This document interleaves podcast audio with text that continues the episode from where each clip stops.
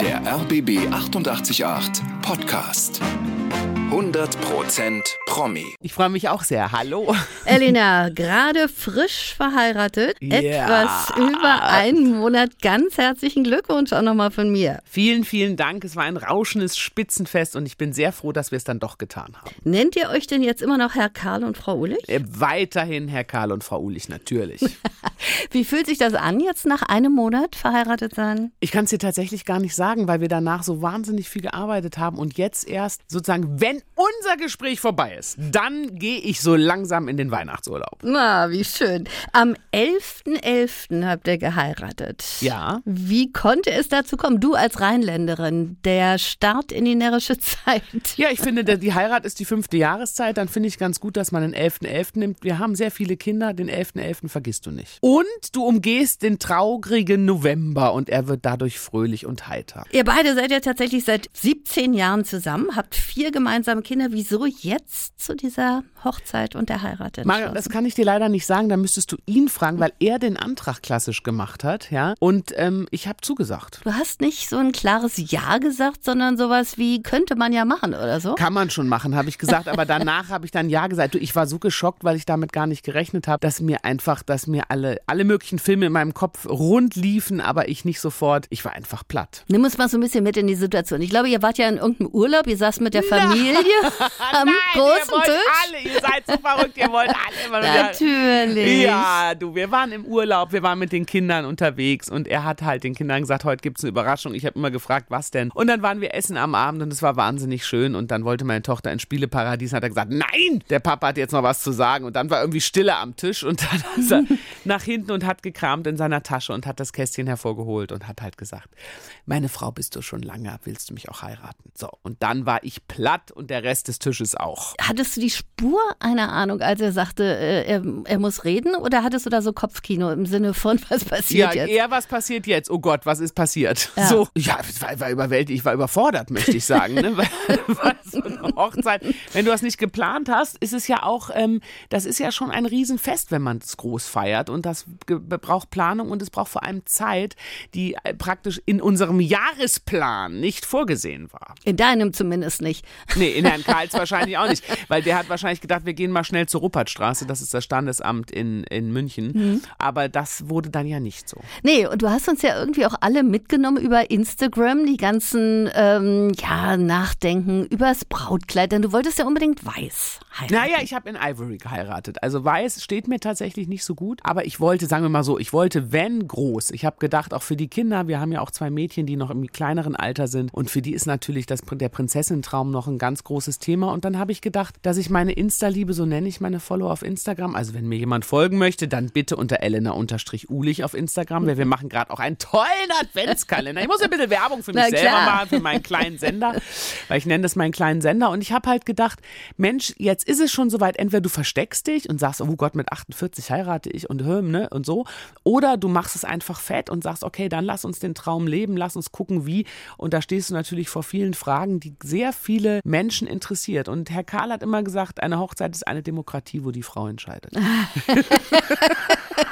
Und das war ja auch eine echte logistische Herausforderung, denn so viel Zeit hattet ihr gar nicht mehr bis zum 11.11. Nee, hatten wir nicht. Wir haben tatsächlich eine tolle Weddingplanerin gehabt. Ohne wären wir wahrscheinlich baden gegangen. Aber das war wirklich ganz, ganz toll. Und ich kann nur jedem raten, der eine Hochzeit oder ein großes Fest plant, nehmt euch jemanden dazu, weil das spart euch Zeit, Nerven und vor allem Geld. Ja, und dann natürlich auch ganz romantisch eine Donauflusskreuzfahrt. Ja, das herrlich, herrlich. das ich ging los mit einer Pyjama-Party. Es ging los mit der Pyjama-Party und dann ging man in Dürnstein am nächsten Tag von Bord. Und das war tatsächlich dann so der Tag, wo du das genauso schön und noch schöner, als es dir vorgestellt hast. Ja, es war wirklich, also alle reden davon, alle sagen, Kinder haben danach gesagt, sie haben noch nie so ein schönes Wochenende gehabt.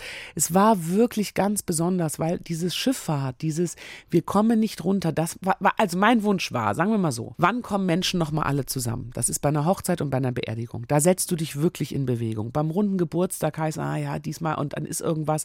Aber da fährst du wirklich los. Und ich hatte mir gewünscht, weil das sind ja Freunde von überall, auch aus meinem Studium und alles und der Karl und wir sind, du darfst ja nicht überlegen, manche kamen aus Lübeck, ne, gegen Wien. Wir reden ja wirklich von über tausend von Kilometern. Und mir war so wichtig und dem Herrn Karl auch, dass wir sie zusammenbringen, dass sie nicht weg können und dass sie sich begegnen, dass unsere Menschen, die uns am Herzen liegen, sich einmal begegnen und möglicherweise daraus auch Bekanntschaften entstehen. Mhm.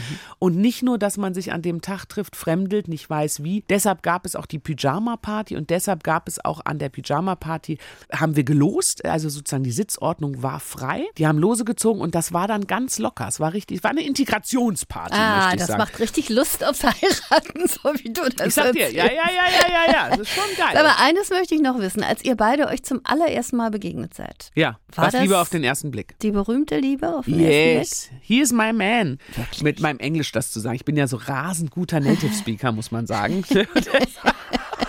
das heißt, du hast ihn gesehen, hast gesagt, das ist er? Ja, ist mein Lebensmensch. Da ist er. Den muss man finden, aber den findet man. Der kommt einfach. Das findet sich. Das Teilchen, was zu einem passt, findet sich, sag ich immer. Das heißt, ihr habt euch in die Augen geguckt und das war, war klar. klar. Ihm auch. Ihm auch. Das will ich doch schwer hoffen. Frag ihn beim nächsten Mal mal. ich ich habe ihn gefragt. Ich hatte ihn ja auch schon mal hier. Ja, nee, nee, das ist schon so. Das ist herrlich. So, und jetzt werden wir mal schön Weihnachten verbringen, sag ich dir. Ja, ist das denn bei euch so äh, sehr traditionell oder wie sieht das aus bei euch? Natürlich. Entschuldigung, wir haben vier Kinder. Total traditionell. Aber richtig. Wer? Aber es schwimmt kein Karpfen in der Badewanne. Okay, und wer schmückt den Weihnachtsbaum? Die Großeltern. Aber das verraten wir jetzt nicht. Falls meine Kinder das hören, dass dein Weihnachtsbaum ja schmückt das Christkind, Marion. Ja, na, natürlich, das ist ja vollkommen klar. Und heute ist ja nun der zweite Advent.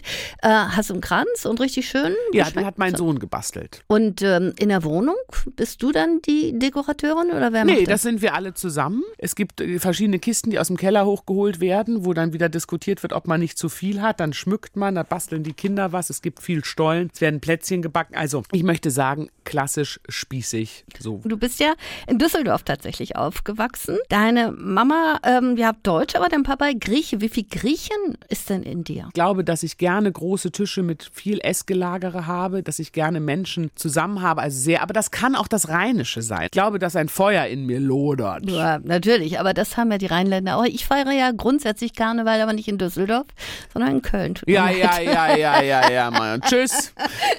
War nett mit uns. Ja, war nett. Wann und wie hast du denn diese Schauspiellust für dich entdeckt? Als Kind schon? Ja, als Kind schon. Das kann ich dir gar nicht. Da gibt es keinen Tag. Ich weiß, dass es einmal einen einzigen Wunsch gab, vorher diese Taxifahrerin. Und danach wollte ich, seit ich fünf bin, wollte ich das immer. Und auch meine ältesten Freunde wissen immer, ich wollte das immer. Warum, weshalb, wieso, kann ich dir nicht sagen. Aber es war immer klar, Ellie wird Schauspielerin. Und das Schöne ist, dass meine älteste Freundin irgendwann mit mir im Kinofilm saß, den ich gedreht hatte. Und ganz leise plötzlich sagte, jetzt hat sie es geschafft. Also, weißt du, das ist ja auch das Schöne. Es, es, viele, wenn, auch heute, wenn die sagen, ich will Schauspielerin, dann ist der Wunsch ja morgen wieder vorbei. Mhm. Weißt du, der war bei mir aber nicht vorbei. Ich habe das immer gesagt, nie was anderes. Und hattest du sowas, was ja auch oft dann der Fall ist, so Schultheater oder sowas? Ja, klar habe ja. ich Schultheater gespielt, Loriot, zwei Herren im Bad mit zehn. ne, beim, beim, beim Krippenspiel musste ich allerdings den Josef spielen, das habe ich gehasst. Mhm. Ich wollte die Maria spielen. Und dann habe ich am Theater, habe ich äh, Statist gemacht. Das sind ja auch alles noch andere Zeiten. Ne? Da gab es das ja alles nicht so wie heute, dass du mal eben schnell hier überall jeder kann und so. Das ist halt nicht so gewesen. Also ich habe es dann ja auch von der Pike auf studiert und. Eben, also Mitte der 90er warst du hier an der Schauspielschule Ernst Busch in Berlin. Welche Erinnerung hast du an die, die Berliner Zeit? Auch eine dunkle, muss ich dir sagen. Also ich bin 96 nach Berlin, das war da schon wild, der ganze Potsdamer Platz, da stand so ein Kubus dann irgendwann, ja. Niederschöne Weide, wo ich damals studiert habe, das ist, also ich fand es nicht den schönsten Fleck, mhm. da das, die, dieses Gebäude. Und da war natürlich auch viel noch nicht vereint, finde ich. Ja, man wurde, ich meine, das war die große renommierte Schule aus dem Osten, ja, ganz toll, bis heute Ernst Busch, irgendwie eine der größten Schulen. Und es gab aber natürlich auch Leute, die gegen mich Vorurteile hatten, ne? die sagten, ich bin so ein typischer Wessi und sowas. Also was war auch völlig absurd war, ja. Ich erinnere mich an wahnsinnig kalte Winter in Berlin. Berlin kann so schier sein, wenn es kalt ist, ja. Und ähm, mir ist es auch oft zu dreckig, leider, die Stadt. Jetzt lebst du ja in München. Herr Karl ist Österreicher, du bist Rheinländerin. Wie passt das nach München, gerade so als Rheinländerin? Du, München ist super. Also ich meine, was die schon, das, also kann man schon sagen, meine Lieblingsstadt ist Hamburg tatsächlich in Deutschland. Ich finde die Stadt einfach wahnsinnig toll. Aber zum Leben, München hat schon wahnsinnig viele Sonnentage. Was ich sehr mag, ist eine Altstadt, durch die du zu Fuß gehen kannst. Ja, mhm. das ist zum Beispiel etwas, was ich in Berlin immer vermisst habe. Also ich komme ja in Düsseldorf, ist ja wirklich so eine Altstadt. Mhm, ja, da würden die Spanderer jetzt natürlich protestieren. Naja, aber das Problem, ja mal Moment, du darfst ja nie vergessen, Berlin ist ja wie ein kleiner Kontinent. Richtig. Ja, also wenn du in Friedrichshain wohnst, brauchst du ja nach Charlottenburg anderthalb Stunden in der Raschauer. Das heißt, du hältst dich in deinen äh, Vierteln auf. Und ich habe lieber eine Stadt, alle Berlin-Fans jetzt nicht böse sein, Berlin ist eine tolle Stadt, ich fahre da gerne zu Besuch hin, aber für mich ist das nicht, ich bin da nicht geboren. Für mich, ich finde, wenn man da geboren ist, ist es was anderes, dann ist es Heimat. Aber dazu zu ziehen, wurde für mich, für mich nie Heimat. Das war mir immer zu groß. Mhm. Ja, heute ist ja Berlin was ganz anderes. Du bist damals bekannt geworden als Kommissarin Nina Metz, Fernsehserie mit Herz und Handschellen. Würdest du das so als Durchbruch auch bezeichnen oder ging das so mehr Step by Step? Ja, ich, ich glaube, bis heute ist es Step by Step. Ich glaube, ich bin nie so ganz durchgebrochen. Ich glaube, ich war immer so jemand, der so gern auch mal genommen wurde oder gern auch mal, wenn die lustig, die kleine Dicke durch, also klein ja nun nicht, aber so ein bisschen die Drallere aus dem Leben stehenden ums Eck kommen soll, die beste Freundin, da bin ich natürlich gerne viel gesehen für.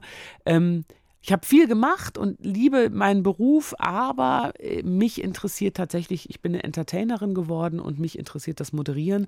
Das Schauspiel mache ich auch gerne, dass ich möchte nicht mehr in Schubladen gesteckt werden. Das ist ja das Problem, dass du hier ja gerne in Schubladen gesteckt wirst, ja, und dann wird man, wird die auch nicht aufgemacht und man wird wieder rausgeholt.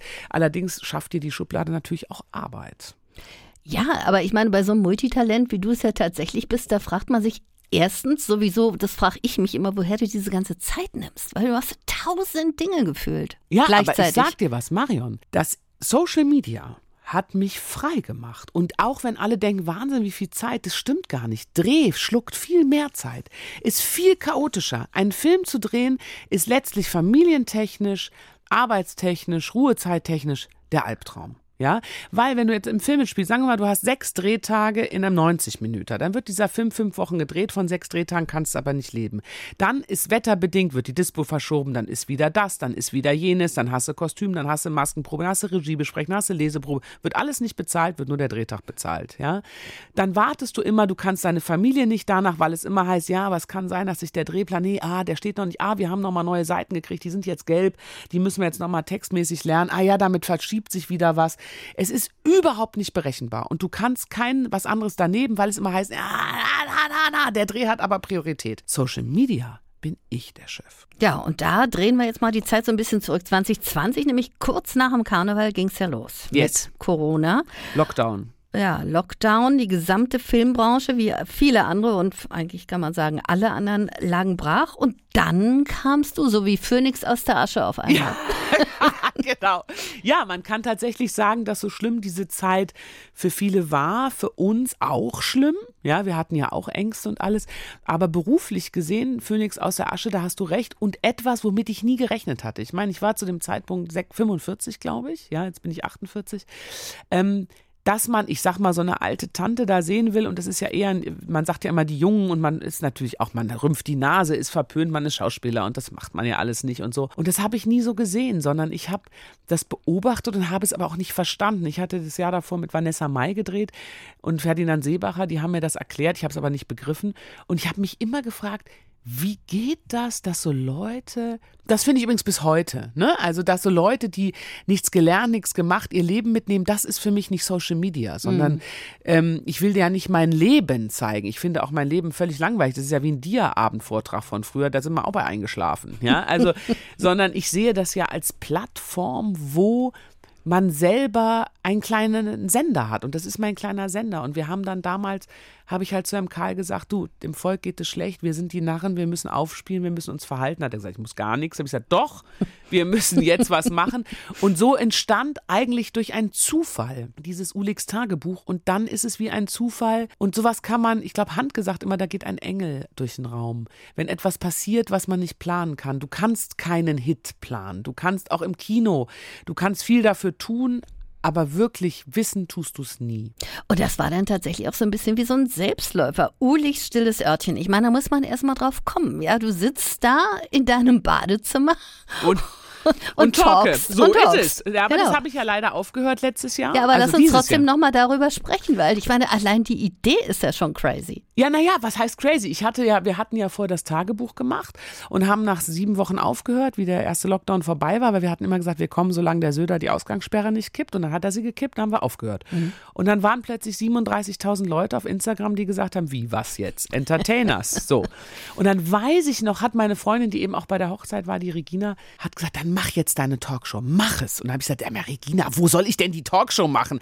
Keiner will mich. Sagt sie, nein, du machst es jetzt einfach selber. Und dann habe ich gesagt, wo denn? Sagt sie, auf Instagram, das geht. Und dann bin ich durch die Wohnung, weiß ich noch, bin in meiner Toilette und habe im Scherz gesagt, Regina, ich kann doch nicht machen, Ulig stilles Örtchen. Und dann war Stille und hat gesagt, doch, genau das ist es. Und dann habe ich mich auf die Toilette gesetzt. Und also ich habe natürlich kein Geschäft gemacht, sondern ich habe einen Deckel runtergemacht, schönes Filzkissen drauf, saß da herrlich, weil es der einzige Raum ist, den ich ja abschließen kann in der Wohnung, den du ja zumachen kannst. Und habe dann angefangen, eben jeden Sonntag um 22.15 Uhr live zu talken, habe mir immer, wie dein Talk letztlich, Prominente eingeladen, die per Stream dazu kamen. Und ich war, ich habe 175 Sendungen gemacht, das war Independent, das war so ein Geheimtipp, die kamen auch alle, ja. Und es war wirklich, also ich muss dir eine, eine der besondersten Sachen, die mir bis heute immer, wenn man fragt, was ist passiert, Michael Patrick Kelly, der von der Autobahn, der nicht pünktlich irgendwie hinkam und dann auf der Autobahn Raststätte mit mir dann getalkt hat, das war wahnsinnig lustig.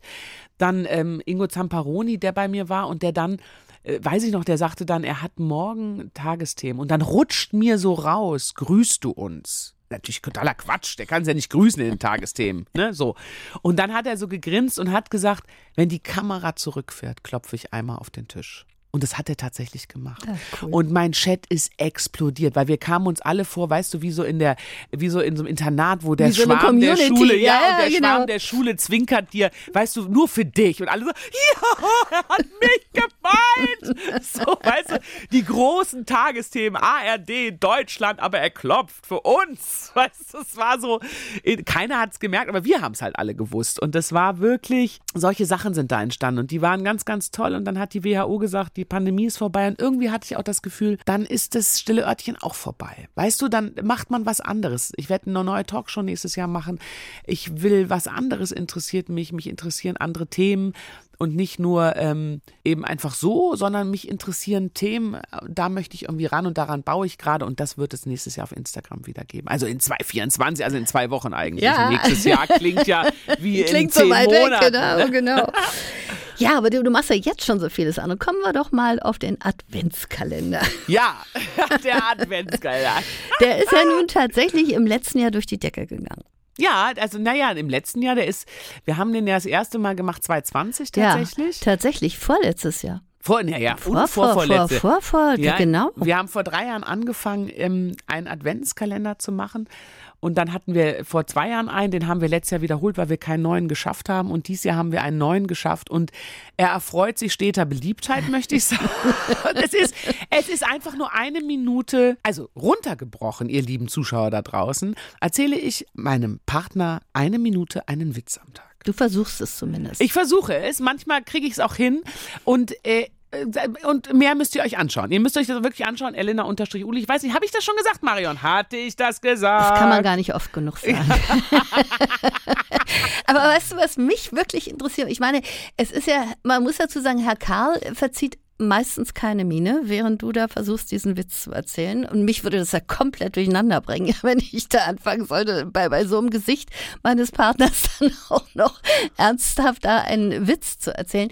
Wie oft probt ihr denn das? Oder ist das wirklich aus der Bewegung und dann sitzt das Ding? Du, meistens ist es aus der Bewegung, aber was man natürlich sagen muss und ganz, ganz wichtig ist, alle Formate, die der Herr Karl, wo er mit dabei ist, sind Formate. Also das sind, da ist natürlich viel von uns drin, aber es sind nicht wir. Viel, äh, viel, aber es ist so, dass du das Gefühl hast, es sind genau wir, beziehungsweise du erkennst dich zu Hause wieder in deiner Partnerschaft. Ob du mit einem Mann lebst, ob du mit einer Frau lebst, egal, du erkennst, die, das Beziehungsgeflecht ist ja das Interessante, wie Menschen zu einer Beziehung zueinander stehen. Schon so ein bisschen wie Loriot. Es ist ein bisschen Loriot. Es ist ein bisschen Loriot. Also zwei Menschen einfach, die eine sagt A, der andere sagt B. Und sie kommen zu C. Genau, und aber Herrn Karl, wie ich ihn so kennengelernt habe, das ist auch so ein bisschen so ein Perfektionist, oder? Äh, fürchterlich, fürchterlich. es gibt auch Momente, da äh, schreien wir uns auch an, da wird es auch sehr anstrengend. Ja, es gibt natürlich auch wahnsinnig schöne Outtakes, weil er ist natürlich ein Perfektionist und er sagt eben, jetzt warst du nicht in der Figur, jetzt warst du privat, das geht nicht, jetzt ist es so. Und manchmal muss ich mich auch wirklich, äh, also ich lache mich, also check ich, ich könnte mich selber, weil der so doof guckt. Ja, ich sag ja, ich ich könnte, ich könnte mich weg- da ich schon schmeiß hinschmeißen. mich weg. Absolut. Eigentlich lache ich immer über ihn, weil der so doof ist. Nein, ich finde auch so bewundernswert, dass er dabei so ernst bleiben kann. Der hat einen Blick, das ist so unfassbar. Ich glaube, er ist fassungslos, was ich da mache. Ich glaube, er ist so fassungslos. Er ist wirklich fassungslos. Er sitzt da wie wie jemand zu Hause und denkt, was ist mit dieser Frau? Ich verstehe es nicht. Er, versta er hat auch mich am Anfang gesagt, komm, wir machen einen Witz. Hat er gesagt, hä? Witze. Es war ihm auch gänzlich, gänzlich, äh, hat er nicht verstanden. Auch die, den letztes Jahr, wo ich gesagt, wir singen jetzt, hat er gesagt, ganz sicher nicht. Wir singen nicht und außerdem kannst du nicht singen. Du denkst immer, du kannst singen, aber du kannst es nicht. Gemein. Bevor wir auf deinen Bremerhaven-Krimi kommen, möchte ich noch auf deine Bahnfahrten kommen. Ah, du meinst den Zugtanz, Uliks Zugtanz. Richtig, Ulix Zugtanz. Mittlerweile kennen das ja schon einige, aber wie war denn das? Wie, erstens, wie kamst du überhaupt auf diese Idee? Also das muss man aber vielleicht den, den Zuschauern erklären, die das noch nicht geschaut haben. Ja, das könnt ihr, wie gesagt, auch auf meinem Account finden. Es ist sehr lustig. Wie war der Accountnummer? Äh, Elena unterstrich Elena, E-L-E-N-A, unterstrich U-H-L-I-G. Ne, da, einfach, dass man es mal ausgesprochen hört. Ne? Äh, genau. Na, pass auf, ich bin im Lockdown, das kann ich dir genau sagen, 2020 im Winter kam ja noch mal ein Lockdown und da musste ich nach Österreich und saß in einem Zug, in einem Geisterzug. Ja, ich glaube, es waren vier Waggons, es war wirklich niemand drin. Und ich habe Kopfhörer aufgehabt und habe einfach, ich kenne das noch manchmal vom Autofahren, wenn ich so Musik hören muss, um mich- einfach so mich frei zu fühlen. Ja. Und dann habe ich angefangen zu tanzen und dann habe ich das plötzlich gefilmt, warum auch immer, und habe das reingestellt. Und dann ging auch das wieder durch die Decke und dann haben die auch gesagt, Wahnsinn und tanzt doch wieder und so. Und dann bin ich äh, mehrfach Bahn gefahren, immer in halben Geisterzügen und habe, wenn ich dann, weil ich nehme die, ja viele meine Insta-Liebe mit, wenn ich auf die, wenn ich zur Arbeit fahre, ne, dann kann ich was erzählen, dann kann ich was machen, dann erzähle ich, wo ich hinfahre oder was passiert und dann, wenn ich dann halt gesagt, ich sitze gerade im Zug, kam dann ganz viel Nachrichten, tanzt du wieder. Und somit ist es irgendwann wie ein Selbstläufer geworden und irgendwann waren aber die Masken weg und die Züge waren voll und die Leute erwarten, dass ich tanze. Ja, aber du musst mal ja auch dazu sagen, mal am Anfang hast du ja alleine getanzt. Und jetzt tanzt du da mit dem Bahnpersonal, du tanzt mit den Ja, Fahrgästen. Cho Choreografien, Ja, natürlich. ja, es ist mittlerweile, natürlich. ist das nicht mehr da tanzt eine Frau. Also denkt mal nicht, ihr Lieben, das ist, äh, das ist Ballett in der höchsten Form, möchte ich sagen. Ja, aber wie stelle ich mir das jetzt vor? Du gehst dann auf so einen Fahrgast zu und sagst Entschuldigung. Ja, tanzen Sie mit mir. Dann sind die so irritiert, dann haben die so einen Schock, dass sie ihm erstmal Nein sagen. Dann rede ich mit ihnen, dann sage ich, ich bin Künstlerin, ich bin Entertainerin, ich tanze in Zügen, dann sagen die auch Nein. Dann wird es immer absurder. Irgendwann sage ich, jetzt kommen Sie, geben Sie sich einen Ruck, ist doch nett, wir können ein bisschen Spaß zusammen haben. Und irgendwann machen die mit und andere, es gibt welche, die sagen dann irgendwann, also jetzt habe ich auch Lust. Und natürlich kennt mich äh, viel vom Personal, die kennen mich mittlerweile. Es hat sich unter dem Personal rumgesprochen, dass da eine Verrückte in der Bahn unterwegs ist und tanzt. Und die machen mit, weil das Wichtige ist mir, also ich fahre leidenschaftlich gern Zug. Ich habe auch kein Problem, wenn der Zug verspätet ist, weil das höhere Gewalt. Ich kann dann eh nichts machen, ich beruhige mich. Auf, auf der Autobahn, auf der A3 könnte ich auch nichts machen, wenn Stau ist. Ja. Und ich feier es, wenn im Bordbistro alles da ist, dann bin ich im größten Glück. Ja, natürlich habe ich immer Notreserve dabei, weil das ist nicht immer der Fall. Aber grundsätzlich, es wird ja ständig, kaum jemand regt sich nicht über die Deutsche Bahn auf. Ich nicht. Ich mag die Deutsche Bahn. Ja, da sind Fehler passiert. Ja, ja, ja. Fehler passieren aber auch in Familien und so. Da muss man jetzt ein bisschen nachjustieren, verstehe ich alles. Aber Fakt ist, sie bringt uns sicher von A nach B. Wir sitzen in einem Zug und eigentlich haben wir eine gute Zeit. So. Und tanzen. Und tanzen. Und das Personal, die machen so viel und die können doch dafür nicht. Und dann natürlich hat mal jemand schlechte Laune. Ich habe aber auch mal schlechte Laune. Ja. So. So, Deshalb hebe ich sie hoch. Ja, genau. Aber wie, wie, wie stellt man jetzt, jetzt kommt da so einer, der hat sich hinter seiner Zeitung vergraben. Du sagst auch, komm, wir tanzen jetzt und zeigst dem deine Videos. Ja. Dann sagt er, okay. Und sagt er, okay. Jetzt. So, und jetzt? Dann sag jetzt ich, fängt's ja erst Dann an. sage ich, haben Sie ein Lied? Können Sie sich was vorstellen? Wo gehen wir hin? Dann gehen wir ins Bordpress und sage ich, Entschuldigung, wir möchten hier tanzen. Würden Sie mittanzen? Wie nicht? Ich tanze nicht. Ich sage, dann gehe ich mal zum Zugchef, sag da, wir tanzen jetzt und so. Also, und dann kriegen das andere mit. Die eine erkennt mich dann, sagt, darf ich mittanzen? Ich sage, unbedingt. So, und dann haben wir suchen wir gemeinsam ein Lied aus und dann mache ich eine Choreografie und sage, wir fangen also so an. Der eine steht hier, der andere da. Heute machen wir Ballett. Machen Sie, machen die Sprungfigur, die Hebefigur und so. Und das ist so lustig. Danach geht es uns so gut. Ja, es ist auch lustig beim Zugucken schon, aber wenn ich mir vorstelle, dass ihr das da im Zug macht, das ist wirklich, das ist wirklich eine irre Vorstellung. Das ist irre. Es macht totalen Spaß. Es ist herrlich. Also der Zugtanz ist also wer auch immer von euch da draußen mir je im Zug begegnet, wenn ich euch anspreche, macht einfach mit. Es tut nicht weh und es macht wirklich gute Laune. Jetzt fehlt eigentlich nur noch so ein Flashmob. Ja, das wollte ich ja immer mal machen, aufrufen. ICE 276 oder sowas von da nach da. Bitte steigt einfach ein. Unbedingt. Ja. so, und jetzt kommen wir aber auf dein neues Format, in dem wir dich erleben können. Nämlich jetzt am 14. Dezember, das ist jetzt Donnerstag, 20.15 Uhr, beste Sendezeit. Donnerstag in der ARD, der Bremer Hafenkrimi. Und du bist da Teil einer Ermittlungsgruppe des Zolls. Yes. Das ist ein neuer Krimi, ein bisschen anders erzählt. Ja, tolle Bilder, tolle Stimmung, wirklich gutes Team. Ähm, ich persönlich bin ja gar nicht so ein Krimi-Fan ich das Buch gekriegt habe, ich gesagt, ich drehe das nicht. Und dann hat mein Agent gesagt, natürlich drehst du das. Das ist mal eine andere Farbe. Ähm, es ist ein toller Film. Wer Krimis mag, ist da genau aufgehoben. Welche ja? Rolle spielst du? Ich spiele die Katha Strüver. Das ist in dem Team eine Ermittlerin, eine, die am längsten mit dabei ist, ein bisschen die Mutter des Teams. Ja. Und das ist schon spannend. Das ist halt eine ganz andere Dreherfahrung. Ne? Du hast ganz andere Blicke, ganz andere Tiefe. Du sprichst anders. Du hast ein anderes Gehalt. Ne? Du lachst, also gehaltvoll. Ne? Mhm. Du spielst ganz anders. Das ist, glaube ich, ein wirklich toller Film und sie wollen das ja eventuell zur Reihe machen. Also wer das liebt, der, für den sei herzlich eingeladen, der wird wirklich belohnt werden. Ja, weil es eine tolle Geschichte ist. Und ihr habt ja tatsächlich gedreht, auch in diesem Container-Terminal, richtig in Bremerhaven. Richtig in Bremerhaven, im Hafen. Das war auch wirklich wild, weil das ist wirklich auch lebensgefährlich. Du darfst da auch nur die Wege lang gehen und eigentlich nur geführt werden. Und du hast natürlich so Jacken an, die leuchten damit, weil diese großen Kräne dich sonst nicht sehen. Die fahren halt stoisch ihren, also das heißt stoisch, die fahren ihren Weg und da hast du nicht zu sein. Und das ist wirklich gefährlich. Wir haben eine Abwe Anweisung gekriegt, wie was, wo. Ich war ganz froh, dass ich da nicht so viel gedreht habe. Da haben die anderen vom Team mehr gedreht. Ich war gerne in der Kommandozentrale, da war es schön mucklig warm. Mhm. Ja, und da bin ich dann lieber gewesen. Geht natürlich um Schmuggel, ne? es geht um Drogenschmuggel.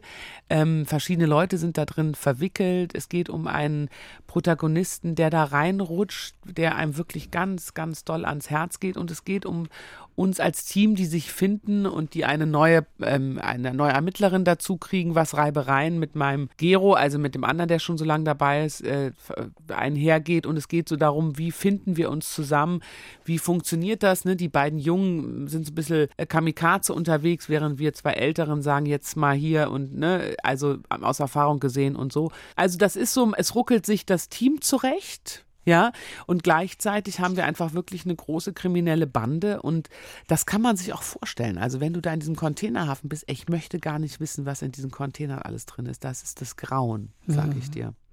Große Premiere, also der Bremerhaven Krimi Tödliche Fracht jetzt am Donnerstag 20.15 Uhr in der ARD. Was steht denn sonst noch an so an spruchreifen Projekten zur Talkshow? Möchtest du wahrscheinlich noch nichts sagen im nächsten nee, Jahr? Nee, zur Talkshow kann ich noch nichts sagen.